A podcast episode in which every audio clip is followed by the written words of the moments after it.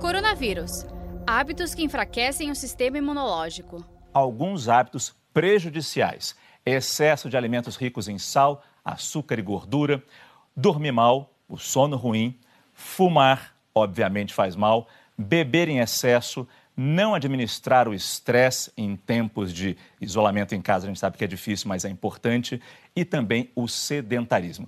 Esses são problemas que acarretam, que levam a uma baixa na nossa imunidade. Se a gente é, pensar na grande porcentagem, na grande frequência das pessoas que não desenvolvem nem sintomatologia, a gente não pode afirmar que o sistema imunológico não combate a doença. Nosso sistema aí, né, quando a pessoa não tem sintoma ou passa bem pela doença, o sistema venceu. O sistema venceu e até quem depois passou pela patologia, o sistema imune venceu. Então, a gente sabe muito pouco a respeito da resposta imunológica a esse novo coronavírus.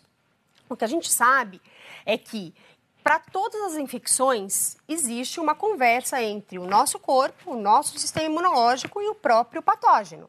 Porque do mesmo, da mesma maneira que o nosso sistema imunológico tem ferramentas para lidar com essas infecções, os próprios micro-organismos têm ferramentas para tentar fugir dessa resposta imunológica. Saiba mais em g1.com.br barra coronavírus.